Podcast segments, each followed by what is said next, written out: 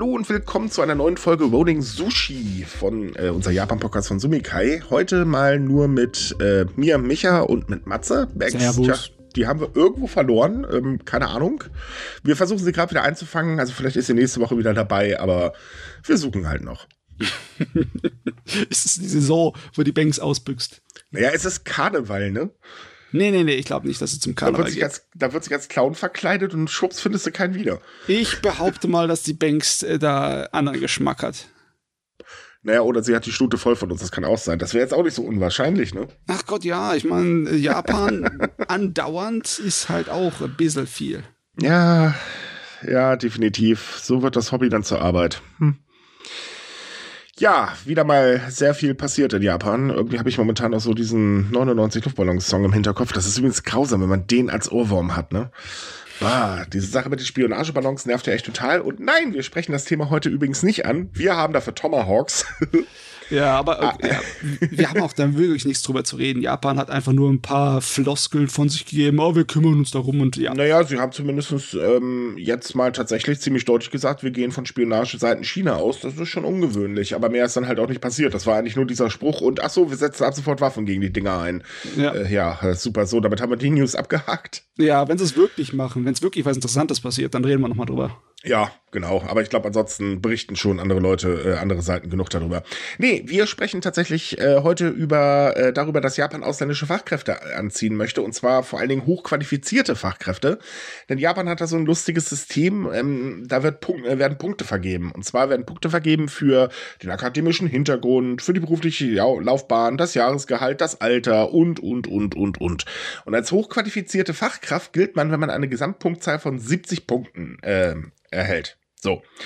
Ähm, es ist so, dass man dann ein ähm, Visum äh, Kategorie I, glaube ich, bekommt oder irgendwie so in dem Dreh.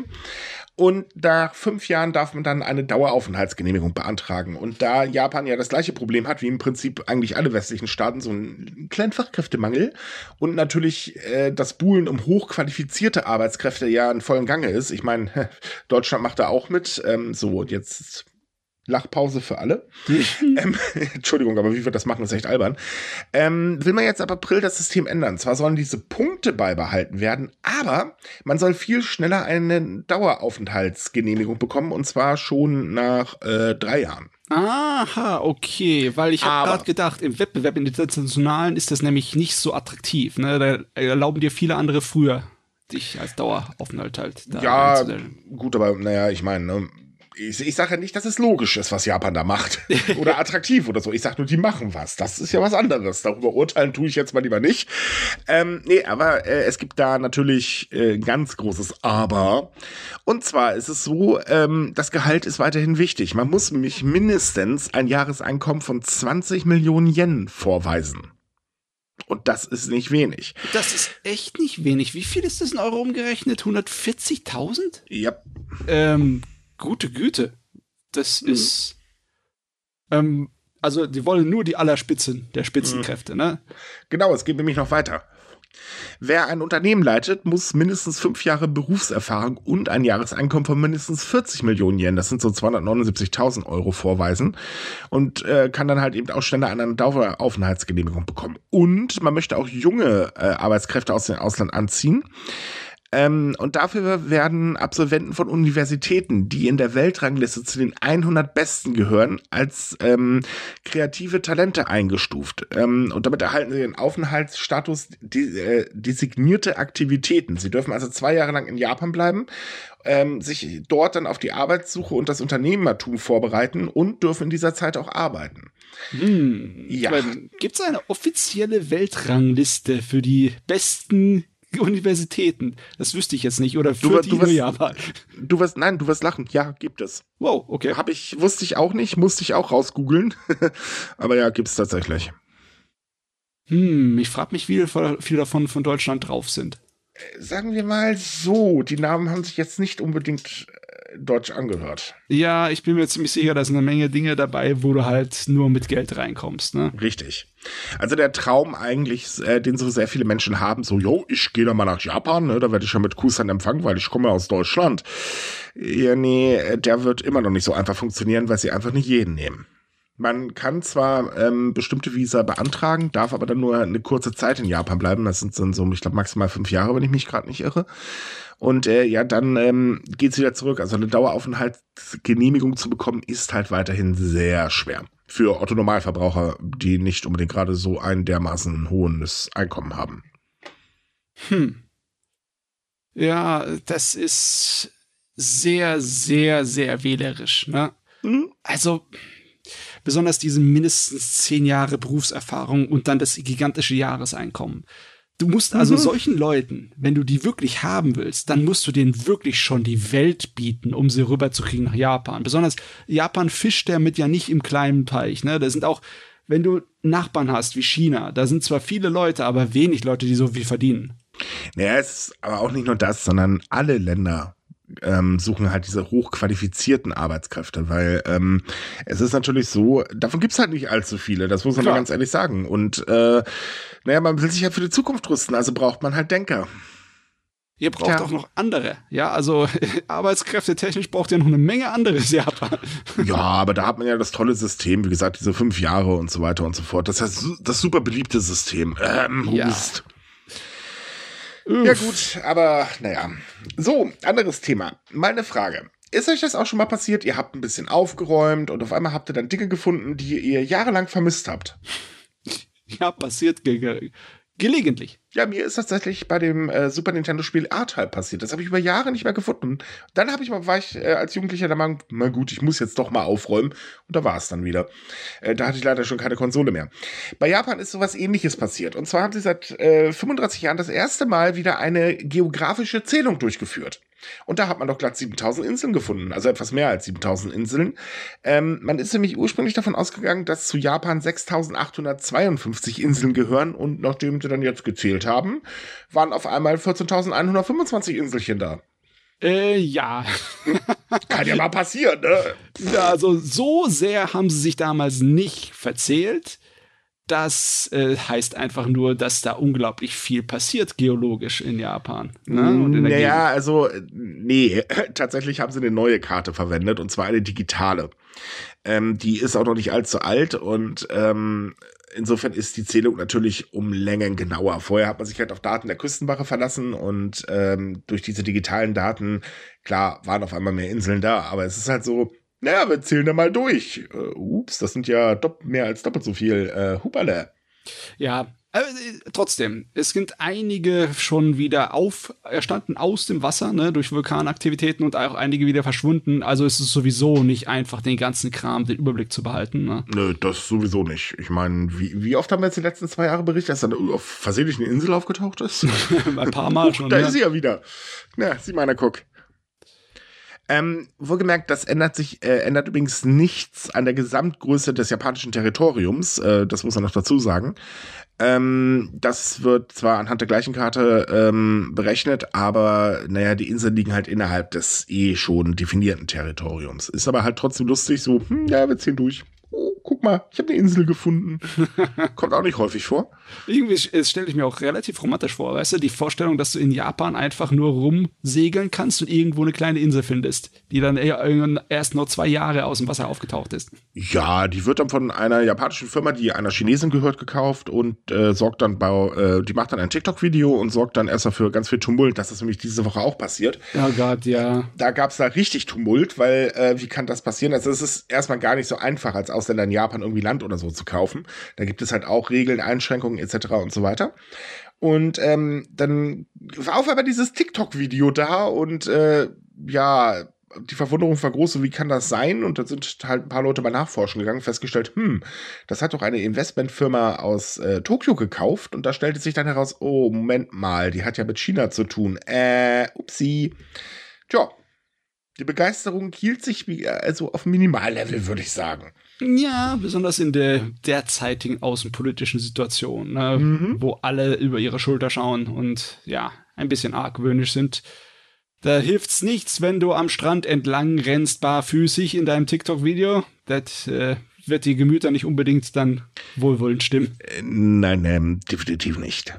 Nein, aber trotzdem so, mh, hm, naja, so kann's kommen da tauchen Inseln auf, da werden Inseln einfach so verkauft und ach ja, irgendwie ist Inseln diese Woche sehr oft äh, und ein großes Thema gewesen. Ja, du, ich, ich, bin auch reif für die Insel. Ich könnte auch auf eine ziehen. Mhm. Ich meine, Japan hat so viele, die könnte eine abgeben eigentlich, ne?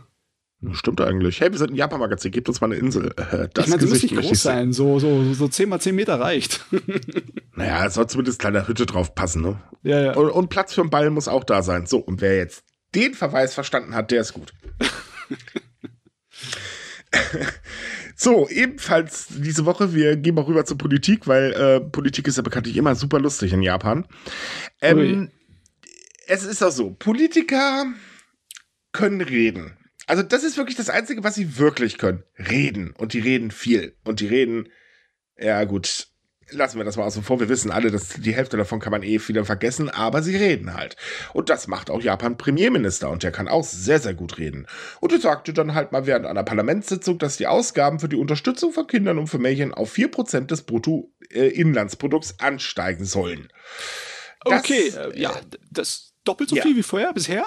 Ja, das ist aber nice. doppelt so viel und ähm, wir bedenken mal, Japan ist hoch verschuldet, woher soll das Geld denn kommen? Fragezeichen. Tja, äh, das führte dazu, dass der gute Kabinettschef am nächsten Tag ganz, ganz schnell die Aussage des Premierministers revidierte, denn kurz nach dieser Aussage hat sich so ein kleines Lauffeuer in Japan verbreitet, nach dem Motto, oh, jetzt wollen sie doch noch vor April die Steuern erhöhen, weil anders ist das gar nicht finanzierbar. Ui, aber er, er hat sich nicht versprochen oder so. Nein, nein, also laut des Kabinettschefs hat man ihn nur falsch verstanden.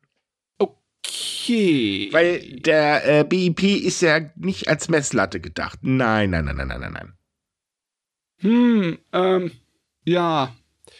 Also, wie du gesagt hast, ne, Politiker können viel reden, mhm. besonders wenn der Tag lang ist. Und die Tage wirken eigentlich ziemlich lange in Japan im Moment.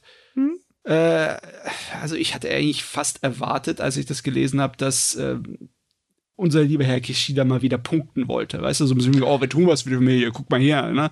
Das sind unsere Pläne zumindest. Ja, vor allen Dingen muss er punkten. Er hat ja momentan so viel Kritik an der Backe. Ja. Äh, da muss er dringend was tun, weil die ganze LGBTQ-Sache läuft ja auch mittlerweile komplett aus dem Ruder.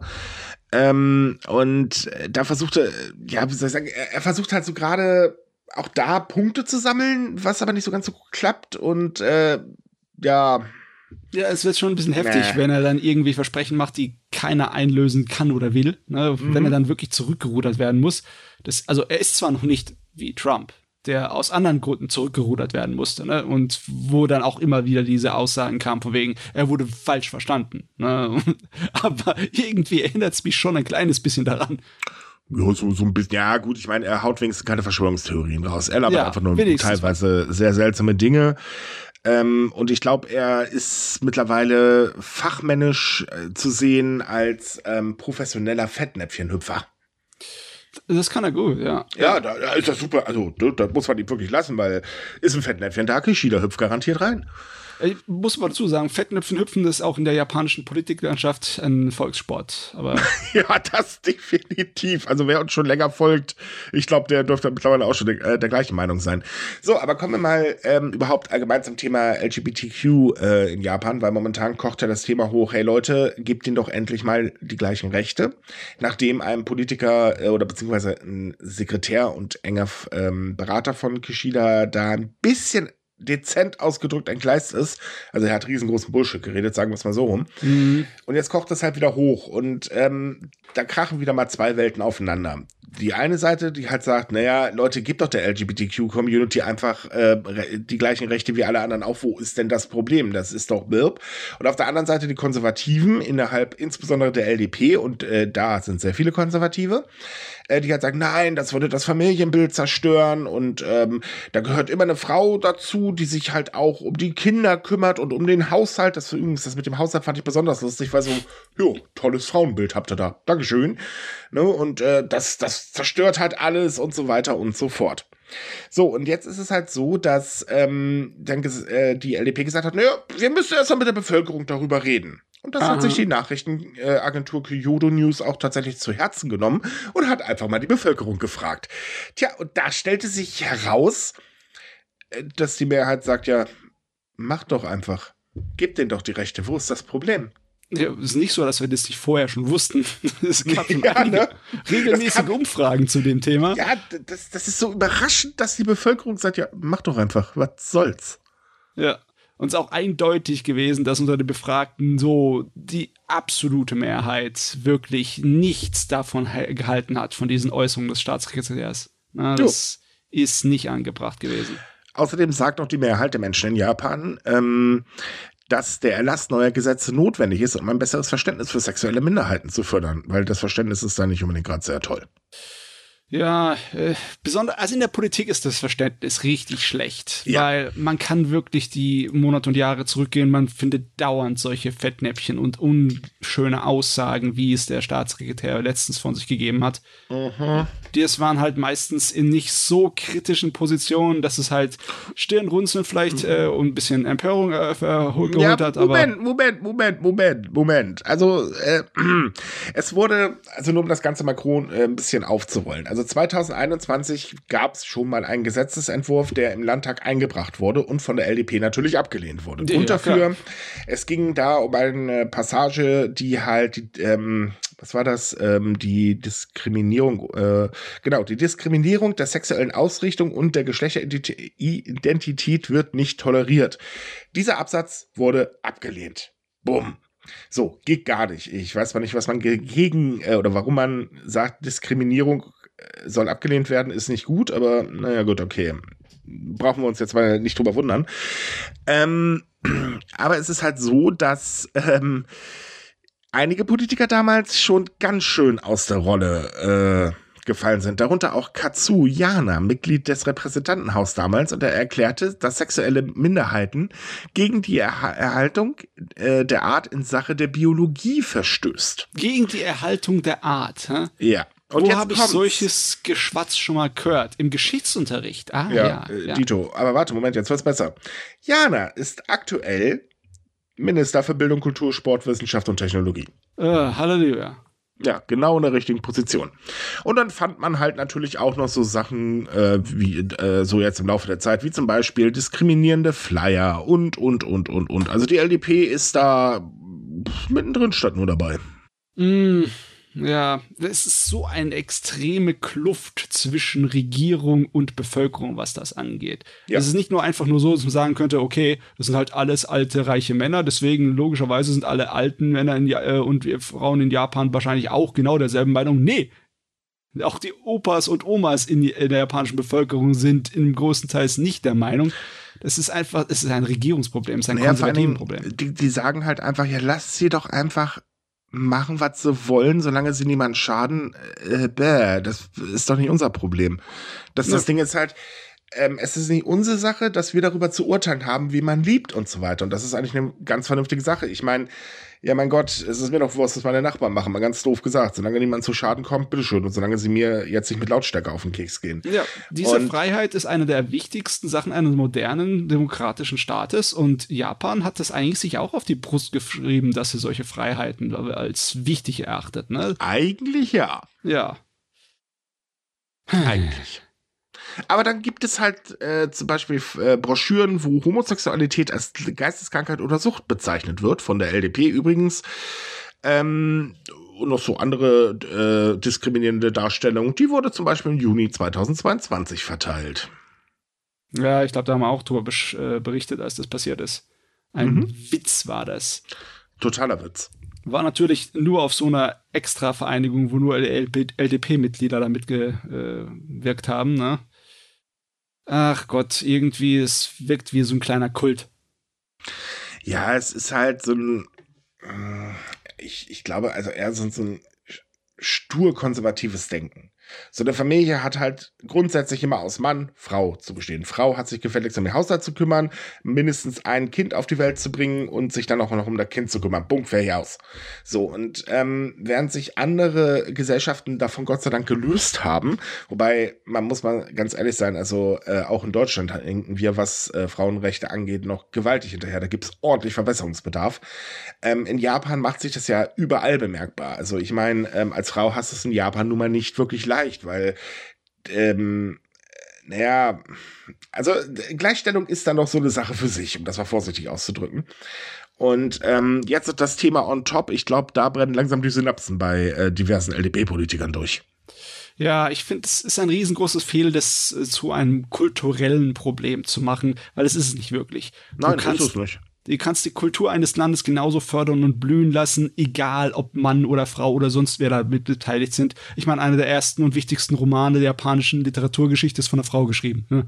Ja, also wenn man jetzt mal rein Hist, äh, in die Geschichte von Japan zurückguckt, ähm, die Frau war nicht immer äh, dermaßen unterdrückt im Land. Also klar, es ist natürlich mittlerweile auch wieder besser geworden, aber ähm, äh, wenn man jetzt rein den geschichtlichen Aspekt anschaut, äh, ging das erst in einer äh, ganz bestimmten Zeit los, dass halt eben die Frau ja so, ich sag mal, als zweite Klasse hingestellt worden ist.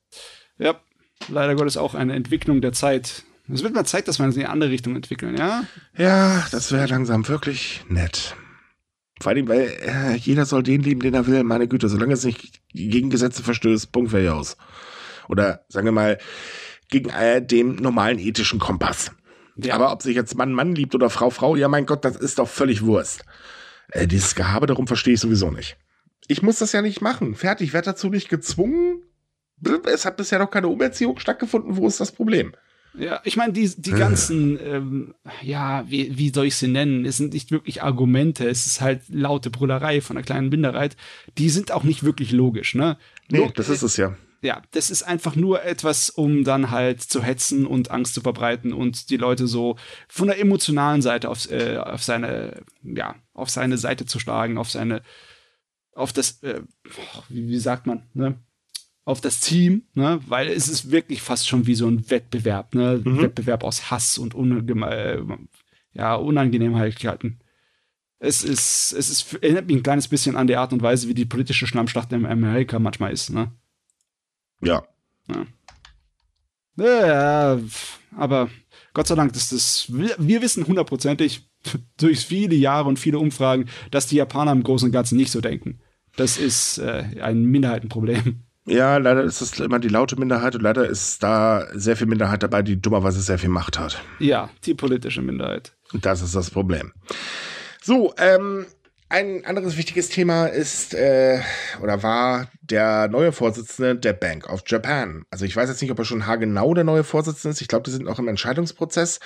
Ähm, da unterscheiden sich momentan gerade die Medienmeldungen um die Wette. Das, äh, ich bin da noch nicht ganz hintergestiegen. Aber es steht auf jeden Fall fest, dass es halt ähm, ein Wunschkandidat von Geschida werden wird eigentlich. Und zwar äh, der gute, oh Mann, wie hieß er jetzt? Also Katsuo Ueda. Katsuo Ueda ist ähm, jemand, also um es mal so zu sagen, wie es die Opposition gesagt hat, wer ist das? das war jetzt übrigens O-Ton tatsächlich.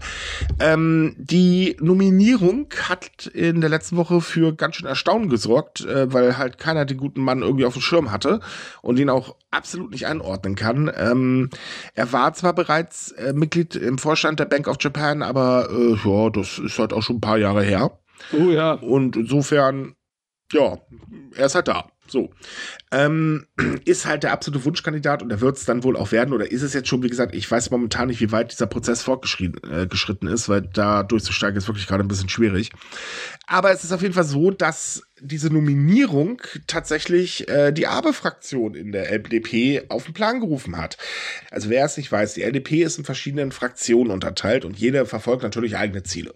So, die Abe-Fraktion eh, vom ehemaligen äh, Premierminister ehemals geleitete Fraktion ist die größte innerhalb der LDP und hat unglaublich viel Macht. Sie ist allerdings auch die konservativste da drin und verfolgt sehr sture Ansätze und ist eigentlich in der Regel nicht kompromissbereit.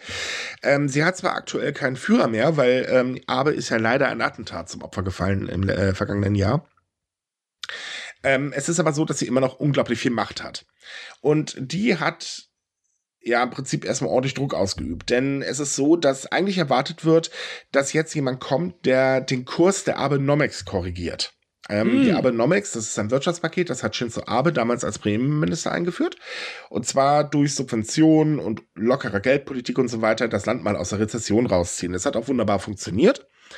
Äh, sorgt aber aktuell dafür, dass äh, die Nullzinspolitik der Bank of Japan für steigende Preise sorgt, wo nicht wirklich jeder mit so, ich sag mal, begeistert ist. Ja. Verständlicherweise.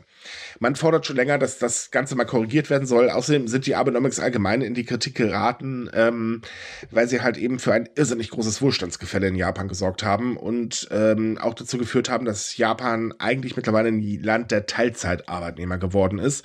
Alles nicht so gut. Die Kritik ist also irrsinnig groß und der Kurs gehört laut Meinung ganz, ganz vieler Menschen endlich mal korrigiert. Ja, der äh, Premier, der Kishida, hat ja auch damit Wahlkampf äh, geführt, ne, mhm. mit der Aussage, dass er eine neue Wirtschaftsform daherbringt und sich von den Abenomics etwas abkehren möchte. Ja, und dann stellte sich aber kurze Zeit später heraus, hups, seine komische Wirtschaftsreform ist, sind ja die Abenomics nur jetzt in Rot, nicht mehr in Weiß. ja, und hier müsste man jetzt äh, zuerst denken, oh Gott, will er jetzt doch sich von Abenomics abkehren, aber nein, der Ueda, der Nominierte, ist wahrscheinlich auch einer, der dann streng an der bisherigen äh, Nullzins-Politik festhalten wird. Genau. Deswegen frage ich mich auch, warum die LDP-Fraktion von Abe da so dagegen oder so aufgestürmt ist. Dagegen. Ja, weil das Problem ist halt, dass die Gefahr immer noch besteht, dass Abe halt von den Abenomics ab, äh, Quatsch, Entschuldigung. Die Gefahr besteht halt, dass Kishida von den Abenomics abrückt. Und das will man halt unbedingt vermeiden, weil das ist ja schlecht für die Wirtschaft und wir wissen das natürlich besser. Blase als Blubse, das übliche Gesülze im Prinzip. Mm. Und deswegen ist man auf ordentliche Konfrontationskurs mit dem Premierminister gegangen und hat ihn halt auch wirklich angedroht, kommt da ein Kandidat, der gegen die Abenomics ist, dann stellen wir uns hier quer und wir werden damit dann auch gegen parteiinterne Richtlinien verstoßen. Und das ist eine Ansage. Das ist eine heftige Ansage. Das äh, könnte ja einiges von dem Regierungsapparat in Japan dann verlangsamen oder lahmen. Ja. Das, äh, genau.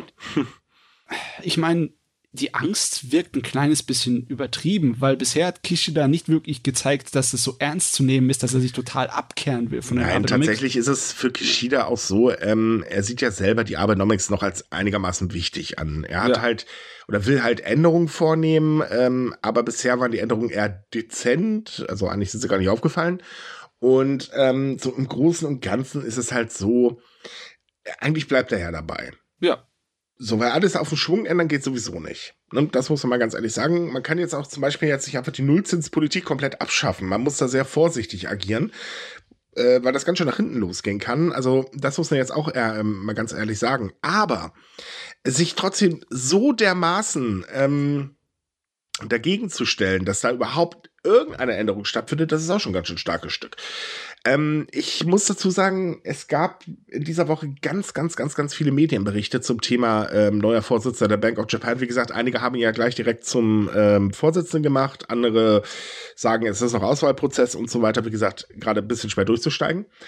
Aber das fand ich sehr interessant, das habe ich in der deutschen Presse zuhauf gelesen, dass sich Kishida jetzt von den Abenomics verabschiedet. Und das ist eine Fehleinschätzung, ähm, und zwar eine fatale Fehleinschätzung, weil das stimmt einfach schlicht und ergreifend nicht. Er sagte mir mich selber erst Anfang Februar, dass es wichtig ist, ähm, sich auf einen Kandidaten für den Vorsitz der Bank of Japan zu einigen, der nicht als Gegner der Abenomics gesehen wird. Und Ueda ist alles andere als ein Gegner der mhm, Abenomics. Mm, ja. Es wirkt fast schon neurotisch, wie schnell dann die Abe-Fraktion reagiert hat. Die sieht irgendwie Geister um jede Ecke. Ne? Naja, die Abe-Fraktion hat ein allgemeines Problem, dadurch, dass ähm, Shinzo Abe ja nicht mehr da ist. Und Shinzo ja. Abe war ja wirklich der mächtigste oder mit der mächtigste Politiker in Japan. Er galt ja nicht umsonst als Königsmacher zum Beispiel. Und da war die Fraktion ja unglaublich mächtig in der Zeit. Also im Prinzip konnte Kishida eigentlich gar nicht selbst reagieren, sondern die Fraktion hat ihn alles vordiktiert und er hätte es machen müssen, fertig, Punkt, Ende aus. Und äh, da gab es auch Dinge, da hat man es gemerkt, wie zum Beispiel bei, hey Leute, wir könnten ja mal ein bisschen Geld einsparen, weil wir sind hoch verschuldet. Ähm, Abe-Fraktion, äh, nein, nein, wir müssen ganz viel ausgeben. Das geht ja mal gar nicht. ja. Äh, ja, das ist auch tatsächlich so. Es wird immer mehr ausgegeben. Schlecht für den Haushalt. Tja, gut für, ich habe keine Ahnung für was, aber für irgendwas wird es schon gut sein. Ja, für die Leute, die Geld haben, ist es gut. Ja, für die Leute, die Geld haben, ist es aber gut. Das ist richtig.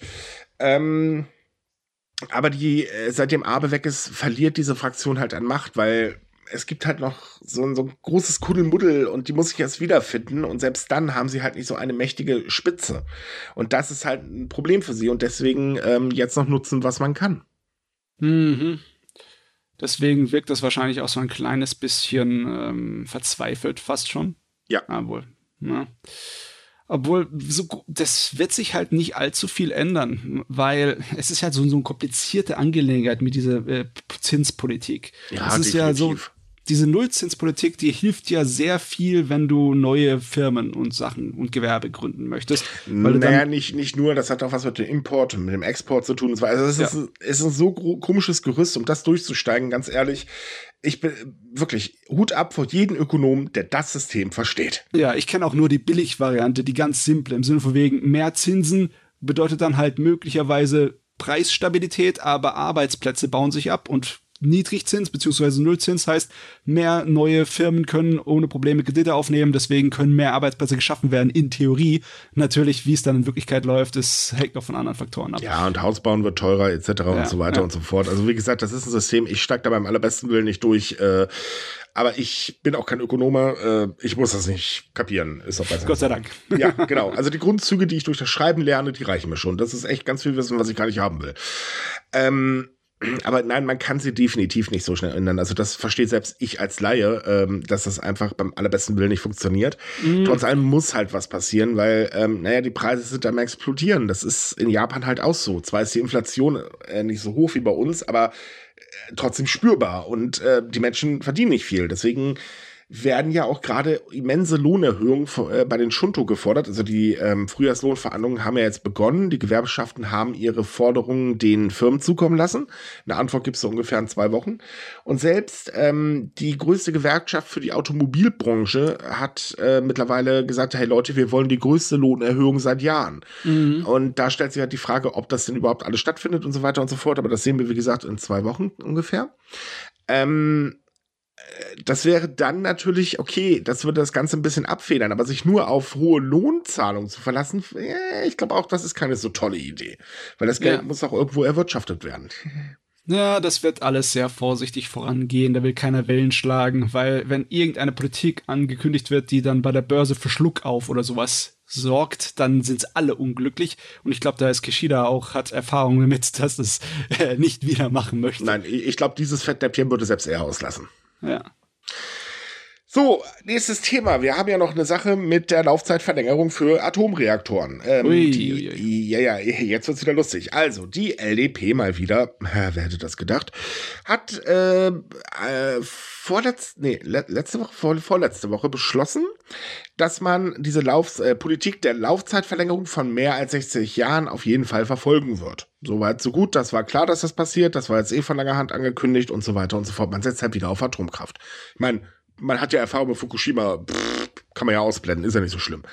So, ähm, dann gibt es aber noch den Punkt der Atomaufsichtsbehörde, denn ohne ihre Zustimmung würde der ganze Spaß gar nicht funktionieren, weil sie muss ja ein System zur, Kontrollen, äh, zur Kontrolle einführen. Ja.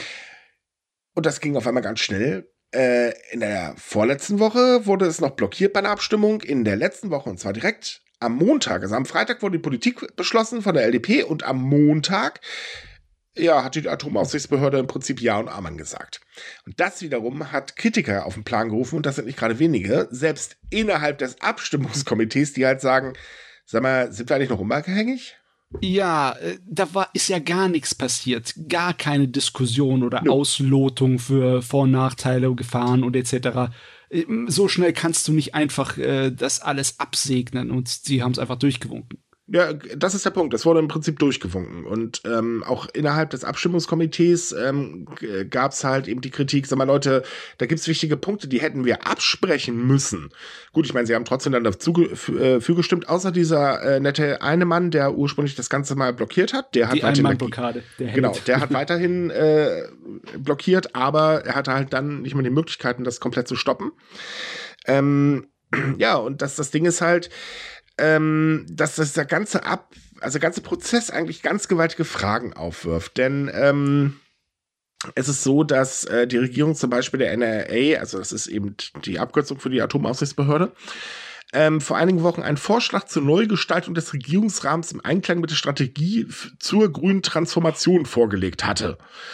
Äh, ja, das ist schon mal Autsch, weil vor einigen Wochen, aha, man hat also schon Zeit gehabt, um zu debattieren.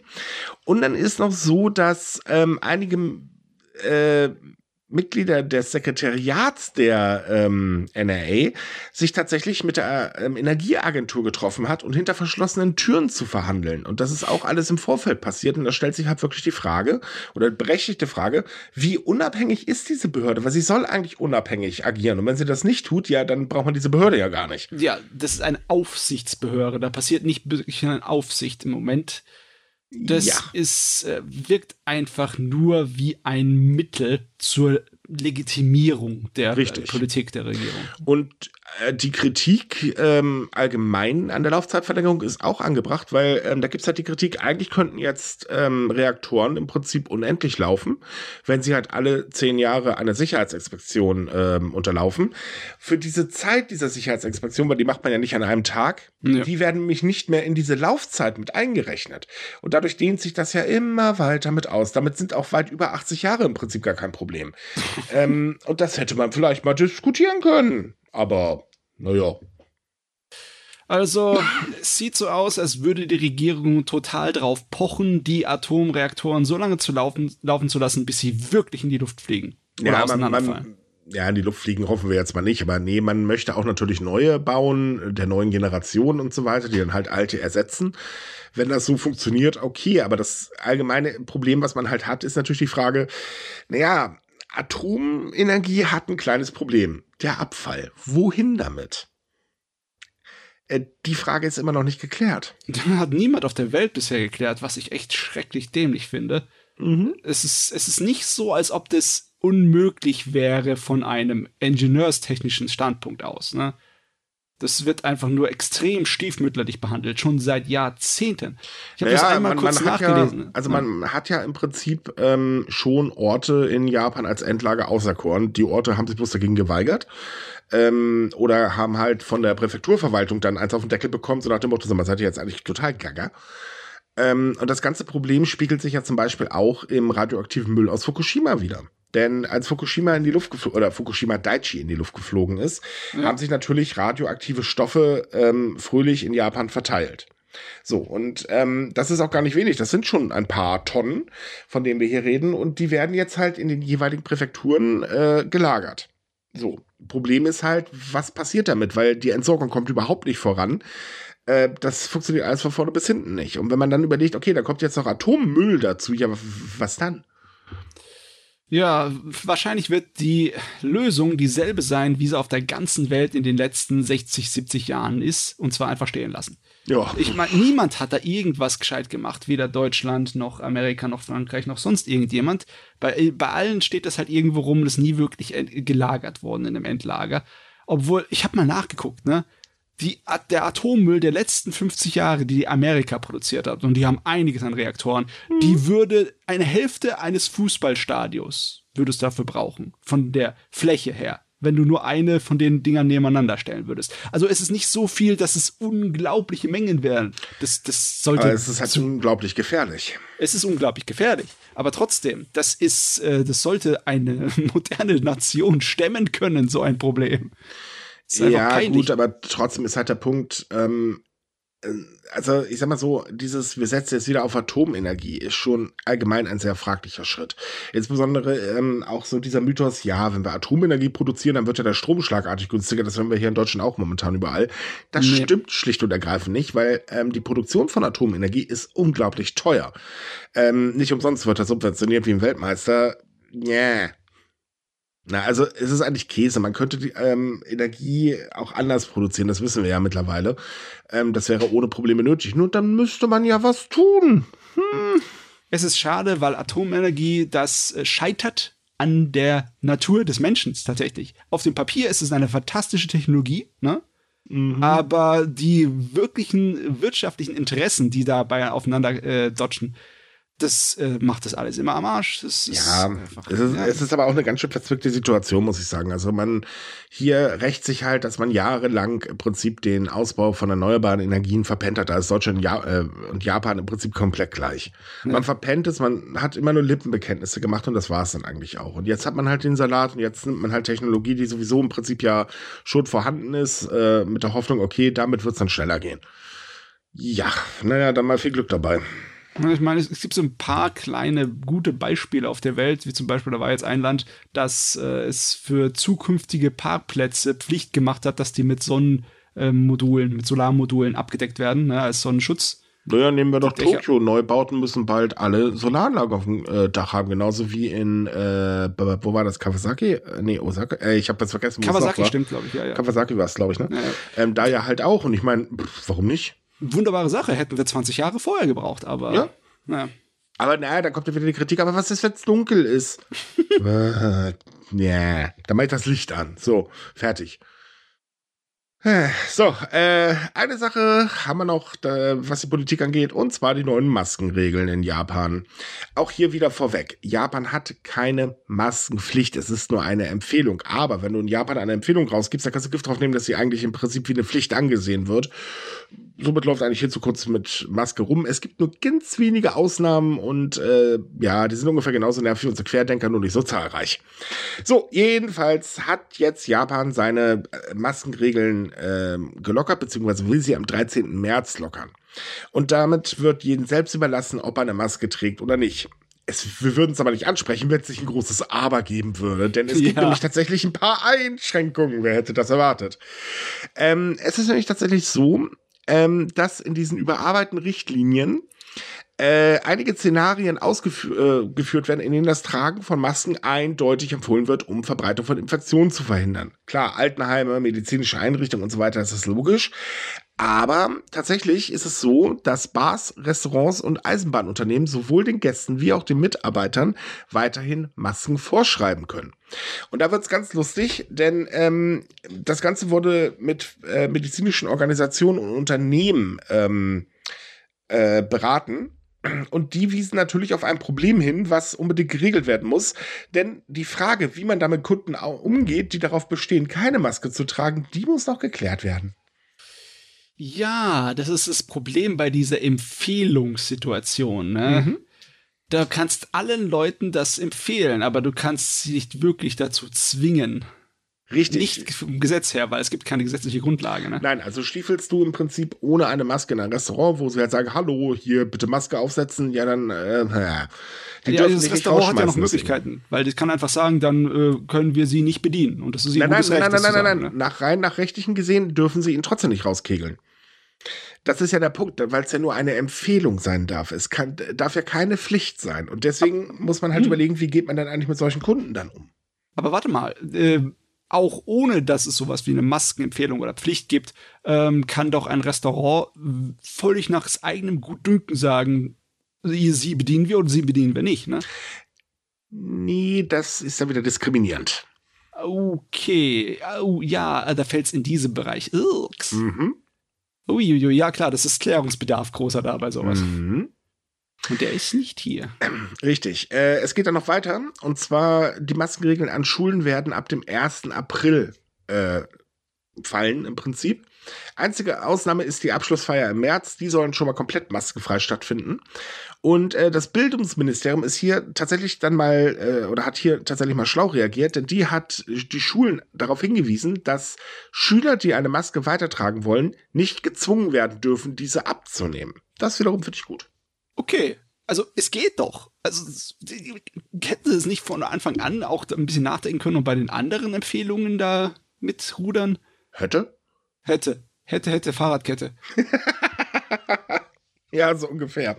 Ähm, äh, ja, es kommt noch dazu, es gibt äh, danach natürlich, ich meine, Japan mag Umfragen, ne, das wissen wir auch. Es gab danach nämlich dann äh, auch direkt eine und da hieß es dann, äh, naja, die meisten Japaner wollen die Maske sowieso noch bis mindestens Mai aufhaben, also ab Mai, weil es dann halt wieder wärmer wird, da würde man sie doch mhm. gerne abnehmen. Aber davor, na, wir tragen sie mal lieber weiter. Ja ganz ehrlich, das hört sich gar nicht so unvernünftig an, wenn nur diese dämliche Un Unsinn mit den Empfehlungen nicht da wäre, ne? Ja, also, das ist halt immer so eine Sache. Also ich sag mal so, ähm, die japanische Regierung tut, hat es eh schwer, der äh, Bevölkerung die Maske abzugewöhnen, weil viele halt sagen, ja Gott, wir haben uns dann gewöhnt, tragen wir sie einfach bumm, fertig aus. Mhm. Ist ja sowieso, ich bin ein bisschen kränklich, also trage ich halt eine Maske, das ist ja so ein Standard in Japan eigentlich. Ist auch ein guter Standard, würde ich auch hier gerne sehen, äh, damit ich halt im Winter nicht immer eine Grippe kriege, weil ich mal kurz an der Kasse gestanden habe und hinter mir eine Virenschleuder. Ja. Ähm, das kommt ja hier leider häufig vor, aber okay.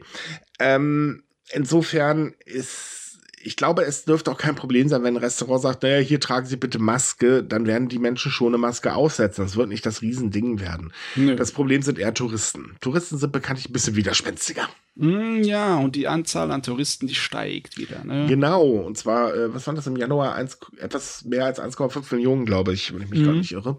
Also steigt wieder wirklich gut an. Ähm, und das könnte halt zu Problemen führen. Und da ist, muss man natürlich vorsichtig agieren. Ich denke mal, da wird man dann halt auch sagen, naja, gut, äh, wir haben keine Wahl, dann lassen wir sie halt rein äh, oder lassen halt, du findest noch mehr Zettel, wo drauf steht, äh, bitte keine Ausländer. Ähm, wer weiß. Ich hoffe es nicht. Ich hoffe, ja, die kriegen ich, das gebacken. Ich denke, das wird schon irgendwie funktionieren. Aber gut, zu den Touristen kommen wir gleich noch, weil eine politische Sache haben wir noch. Ähm, wir haben ja gesagt, wir reden heute über Tomahawks und das machen wir jetzt auch, denn Japan hat ja eine neue nationale Sicherheitsstrategie im Dezember ähm, beschlossen. Da wurde dann auch beschlossen, naja, unsere Verteidigungsaufgaben werden auf zwei Prozent des äh, Bruttoinlandsprodukts ansteigen, bla bla bla bla. Also ganz viel Geld im Prinzip dafür fertig. Ähm, und da gab es auch den Punkt, dass man Tomahawks kaufen möchte. Ähm, also Tomahawks, das sind äh, Marschflugkörper äh, der USA. Und die möchte man als Abschreckung benutzen. So. Das Ding ist, man hat eigentlich geplant, sie erstmal über viele Jahre zu kaufen.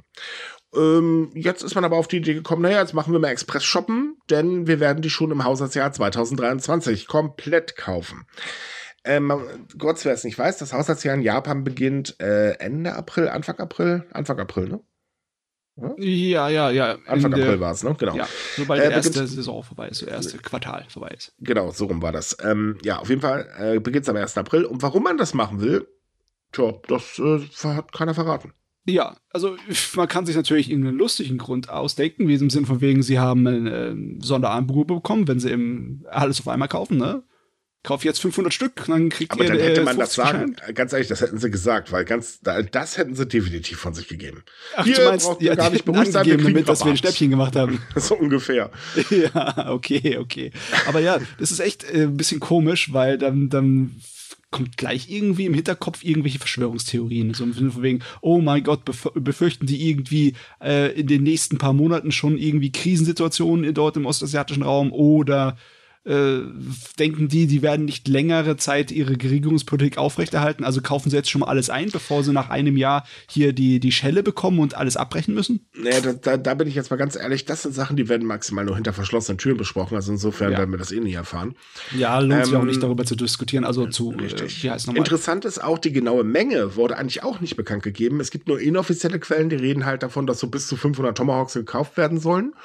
Und äh, es steht halt fest, dass ungefähr 1,4 Milliarden Euro dafür eingeplant sind, was bei 500 Tomahawks allerdings ein bisschen zu wenig wäre. Schon? Die Dinger sind richtig teuer. Ja. Ich, ich kann mich nicht mehr erinnern, aber es sind zigtausende von Euro. 2,9 Millionen, glaube ich, wenn ich mich gar nicht irre, Stück, äh, Stück irgendwie so. Puh. Ja. Da wird es aber hinreichen, oder? Äh, das. 3 Millionen für 500 Stück sind 1,5 Millionen? 1,5 Milliarden. Warte mal, ich gucke gerade, guck gerade mal, ob ich noch den Preis. Ich hatte letztens den Preis äh, rausgegoogelt, aber ich, nee, ich habe ihn leider nicht mehr. Keine Ahnung, ob es reichen wird, aber auf jeden Fall ist es eine ordentliche Summe. Meine Güte. Für so ein paar Marschflugkörper. Ähm, ja. Naja. Wenn man sonst nichts hat, holt man sich Marschflug, äh, wenn man sonst alles hat, holt man sich Marschflugkörper, ne? Das schreibe ich mir auf ein T-Shirt. Danke sehr. so ungefähr, bitteschön. Copyright nicht vergessen, ne? Ja. So, äh, meine Frage an euch alle. Kennt ihr Spogumi? Nein, ich wüsste auch nicht von Anhieb aus, was das ist, Spogumi. Hört sich irgendwie nach einem Kinderspielzeug an. Äh, ganz ehrlich, das haben wir auch unsere Community gefragt und es wusste eine Person.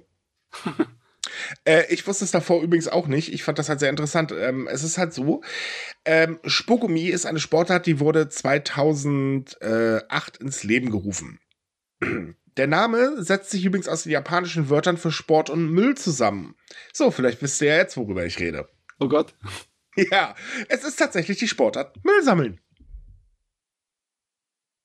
Ah, irgendwie finde ich das cool. Besonders wir hatten schon einige Artikel von so Müllsammelaktionen, ne, egal ob freiwillig oder sonst wie äh, von der, äh, von der Gemeinschaft irgendwie geleitet. Mhm.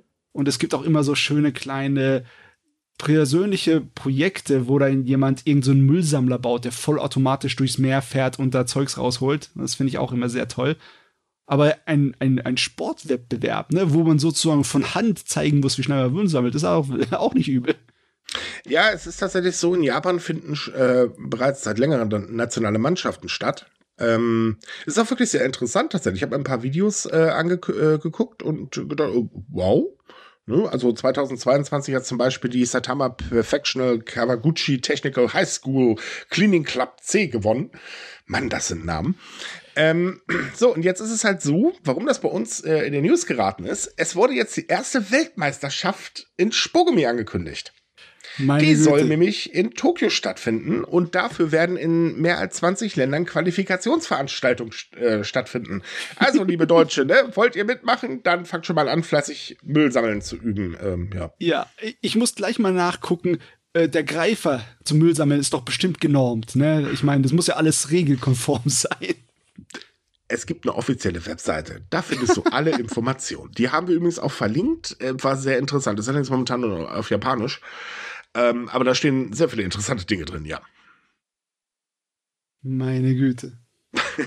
Grund übrigens für die Gründung von Spogumi ist so, also wie du ja sagtest, wir hatten ja schon ein paar Artikel über Müllsammelaktionen. Tatsächlich finden die auch regelmäßig in Japan statt.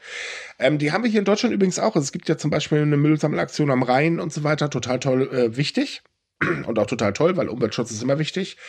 Ähm, und äh, der Erfinder der äh, diese Sportart ins Leben gerufen hat, wollte es spaßiger für junge Menschen machen. Und das hat er auch erfolgreich geschafft. Mhm. Es ist eine, es ist gleichzeitig sehr cool, wie auch irgendwie im Nachhinein, wenn ich drüber nachdenke, es ist schon ein bisschen belastend, dass, dass wir eine Meisterschaft, eine regelmäßige aus, ausführen können, weil die Leute halt automatisch so viel Müll wegschmeißen. Ja, das definitiv. Ja. Ähm, kurz erklären, wie das Ganze ablaufen wird. Und zwar wird jedes Team bei der Weltmeisterschaft aus drei Personen äh, bestehen, die eine Stunde Zeit haben, um an einem vordefinierten Ort, das kann halt ein Strand oder eine Straße sein, Müll zu sammeln. Hm. Okay. So. Ich hoffe, da gibt es Videos von. Ich möchte das auch Außerdem sehen. hat ähm, Fast Retailing, das sind äh, die Betreiber zum Beispiel von Uniqlo, also äh, diese Läden mit Freizeitkleidung und so weiter, ähm, angekündigt, die wollen diese Veranstaltung mit zwei Millionen Dollar äh, ähm, fördern. Das ist auch schon mal ordentlich. Also es gibt auch gut was zu gewinnen. Meine Güte, das ist mehr als einige große Turniere im E-Sport oder so da haben. Äh, das wiederum weiß ich jetzt nicht. Ich bin im E-Sport nicht drin, aber ich finde es halt einfach lustig, wenn ich ehrlich bin. Ja, ähm, und auch wichtig. Also ich meine, Müll sammeln, naja, müssen wir ja nun mal leider. Wir ersticken ja bald im Müll, wenn das so weitergeht. Äh, da haben wir ja dann blöderweise keine andere Wahl. Oh, ich frage nur drauf, bis es nach Deutschland kommt. Wir kriegen bestimmt unsere eigene Variante vom Müll sammeln. Ja, garantiert. Ähm, sag mal, du bist ja unser Anime-Experte. Gab es nicht eigentlich sogar schon ein Anime namens Spugumi? Nicht, dass ich wüsste. Es, wird es kann natürlich sein, dass es dann so Werbeanimationen dazu gab, die produziert wurden. Ich, ich weiß nicht ganz genau, mich hat ein Leser darauf hingewiesen und ich habe keinen gefunden, deswegen die Frage. Also, ich wüsste nichts unter irgendwelchen Fernsehserien. Es kann natürlich sein, dass extra für YouTube oder für Werbung was produziert wurde. Das weiß ich aber auch nicht auswendig. Hm. Naja. So, anderes Thema. Japan hat tatsächlich die erste Abtreibungspille vorläufig genehmigt. Es ist so, ähm, Schwangerschaftsabbrüche können in Japan nur mit einem chirurgischen Eingriff vorgenommen werden. Und ähm, das auch schon seit Jahren. Und äh, für die Schwangerschaftspille wurde halt jahrelang gekämpft und nun ähm, wurde halt das Medikament ähm, ja vorläufig für den Gebrauch zugelassen ja, ist ein Wahnsinn, dass das so lange in Japan kein Ding war. Es ging nur per chirurgischen Eingriff die ganze Zeit. Ja, und ähm, also es ist jetzt ein bisschen komisch, dass gerade wir Männer darüber sprechen, weil wir werden nie einen Schwangerschaftsabbruch vornehmen müssen. Ähm, aber ich kann, also anders gesagt. Ich kann jetzt halt natürlich nur aus meinem Empfinden sprechen. Das heißt, wenn ich jetzt ein bisschen daneben liege, dann tut's mir wahnsinnig leid, liebe Leute, aber ich stecke da halt nicht so tief drin, logischerweise. Ähm, aber es ist so, es wurde halt mehrfach darauf hingewiesen, dass ähm, gerade so eine äh, Operation äh, physisch und körperlich unglaublich belastend ist, auch natürlich emotional sehr belastend. Ähm, ich meine, der Eingriff dauert äh, zwar nur 10 bis 15 Minuten und wird unter Vollnarkose durchgeführt, aber es ist natürlich was anderes, eine Pille zu nehmen oder sich operieren zu lassen. Ja, ich weiß, jetzt heißt es natürlich, oh, Pille macht die ganze Sache wieder einfacher und so weiter und so fort. Aber ja. es aber trotzdem, da gibt es ja. einige Sachen, die sind universell äh, zu kritisieren, wie äh, eine Vollnarkose hat immer gewisse Risiken. Ne? Das Richtig. muss nicht unbedingt sein. Ne? Und die Kosten sind auch nicht gerade die kleinsten. Ne? Ja, und dann kommt noch eine andere Sache hinzu, es ist teuer. Ich ja. meine, es ist ja nicht so, dass das ein Schwangerschaftsabbruch, also ein chirurgischer Schwangerschaftsabbruch einfach von der Krankenkasse oder der äh, Regierung oder was weiß ich was bezahlt wird. Nee, man muss ja selber in die Tasche greifen.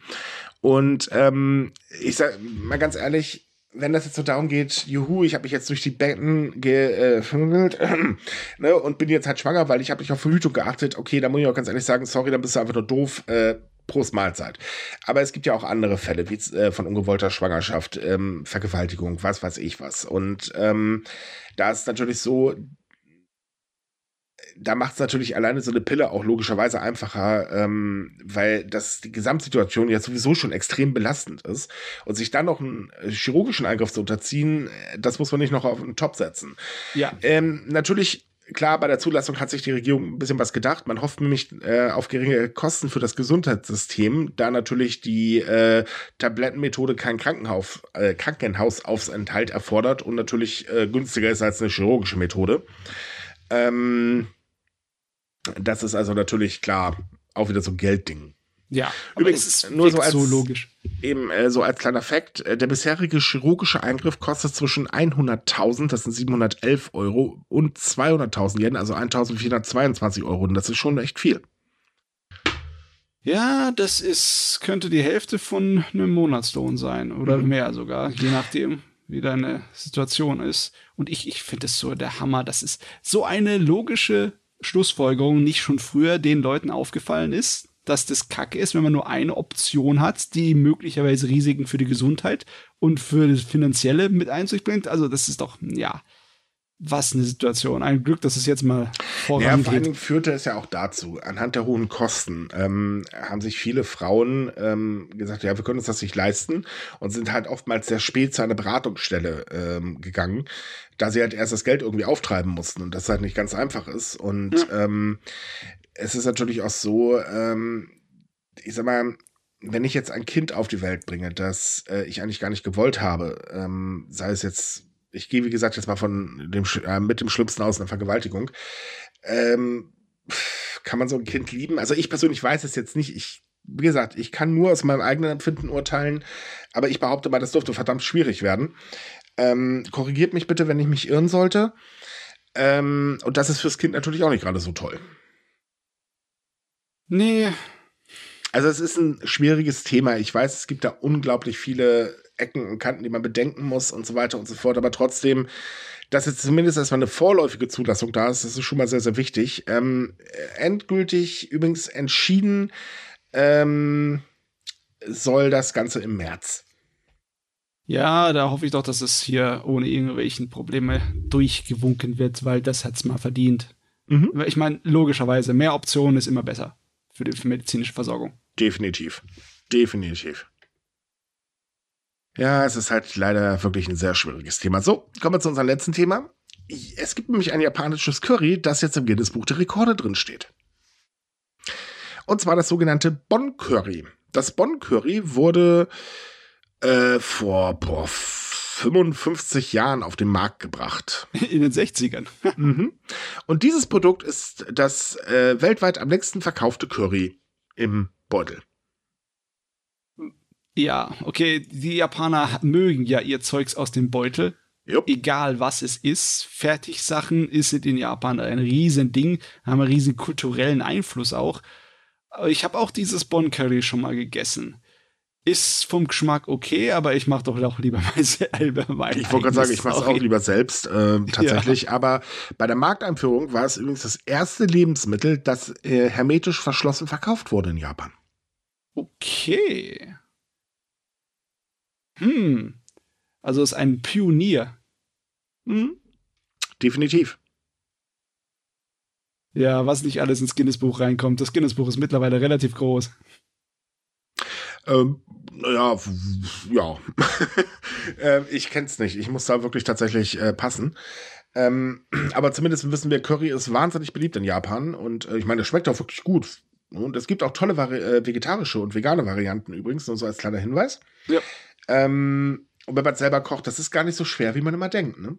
Nö, nö, so schwer ist das nicht. Ist eigentlich im Endeffekt nur Tomatensoße und klein gehacktes Gemüse. Wenn du Fleisch isst, dann halt Fleisch und dann halt die Gewürzsoße. Okay, krass, ich habe ein anderes Rezept. Aber naja, gut. Ähm, Im Großen und Ganzen. Ne? Also ich meine, ich will gar nicht, simpel. ganz ehrlich, ich will gar nicht wissen, wie viele Curry-Varianten es gibt. Das ist wahrscheinlich derselbe Kram wie mit unseren Currysoßen. Da uh, findest du uh, auch überall Geheimrezepte und so weiter und uh, so das nehmen auch einige Leute sehr, sehr ernst, ne? Wenn du so indische, indische äh, alte Meisterköche da siehst und dann äh, irgendwie äh, der gute alte, ähm, wie heißt der? Äh, britische Chefkoch da, der Ramsey, daherkommt und sagt, hey, ich habe mal Curry gekocht und dann so bitte ganz bösen Blick so, das ist kein echtes Curry. Was hast du da angestellt? Das ist kein echtes Curry. Ganz ehrlich, der Erste, der sich vorbestellt, das ist kein echtes Curry, der kriegt von mir so ein Halt die Klappe, mir schmeckt's fertig. Ja, einigen Leuten ist das halt sehr, sehr wichtig. Und ich bin hm. sicher, auch den Japanern ist das sehr, sehr wichtig. Deswegen sind bestimmt einige stolz auf den Eintrag ins Guinness Ja, gut, aber Curry. ich meine, darauf kann man auch stolz sein. Ne? Ich meine, so lange muss man das Produkt am Markt halten. Ja. So, jetzt haben wir noch einen äh, Produkthinweis in Anführungsstrichen, denn ähm, da kommt eine sehr interessante Buchreihe, äh, japanische Buchreihe in die deutschen äh, Buchläden. Und zwar ähm, jetzt am 16. sind sie äh, gekommen. Und zwar die ersten beiden Bände der japanischen Buchreihe Detektiv Parsival Pooh. Der Parsival. Das ist das so vergleichbar mit den großen Detektivgeschichten, die wir so haben, wie ähm, ja, ich nein. meine Sherlock Holmes. Ähm, nein, also Detektiv Passiba Pooh ist ähm, die erste Bilderbuchreihe von Troll und äh, einem Team, das ähm, aus einer Autorin und einem Zeichner besteht. Und zwar ist er ein Meisterdetektiv, der jedem Geheimnis auf die Spur kommt. Ähm, das ist eher so für Kinder. Ach, okay, okay, okay. Oder sagen wir für Kinder oder äh, Kinder. Es ist eine kinderfreundliche Krimi-Reihe. Ja, bei den Titeln habe ich sofort so an Agatha Christie-mäßige Sachen gedacht, ne, weißt du? Ja, nein. also Puh, äh, naja, ist da schon maßgebliche Bezeichnung. okay, okay. Also die Bücher sind halt voller Labyrinth und äh, Bilderrätsel und ähm, die muss man halt dann lösen und äh, so weiter und so fort. Das ist halt so, so ein Rätselspaßbuch. Für Kinder eigentlich super. Und die gibt es jetzt halt auch auf Deutsch. Ähm, der DTV-Verlag hat die nämlich rausgebracht. Hm. Ähm, ist vielleicht mal ein Blick wert. Also es sind wirklich schön, die Dinge, muss ich ganz ehrlich sagen. Alternative zum Karneval. Ja. Danke, dass du mich wieder dran erinnerst. Ach ja. Äh, kaum ist die Frau mal aus dem Haus, schon werde ich hier gemobbt. schlimm, schlimm, schlimm. Mann, Mann, Mann, Mann, Mann. Na gut, liebe Leute. So, das war's für heute. Wie gesagt, äh, nächste Woche wahrscheinlich wieder mit Banks. Ähm, ja, aber vor Karneval muss man flüchten. Ähm, wir hoffen, es hat euch gefallen. Wenn ja, würden wir uns wahnsinnig freuen, wenn ihr uns weiterempfehlen würdet. Ansonsten liked uns, wo ihr uns liken könnt. Äh, findet ihr bei uns irgendwo auf der Webseite. Ich wurde mal gefragt. Also wir sind so bei einigen Social Media Dingern. Ähm, ansonsten haben wir jeden Tag weitere Japan-News auf sumikai.com und wenn ihr mit, äh, euch mit Japan-Fans unterhalten könnt, da haben wir dann noch eine Facebook-Gruppe, da könnt ihr gerne reinhuschen und ein bisschen mitquatschen. Und ansonsten habt einfach eine tolle Woche. Bis zum nächsten Mal. Tschüss. Ciao.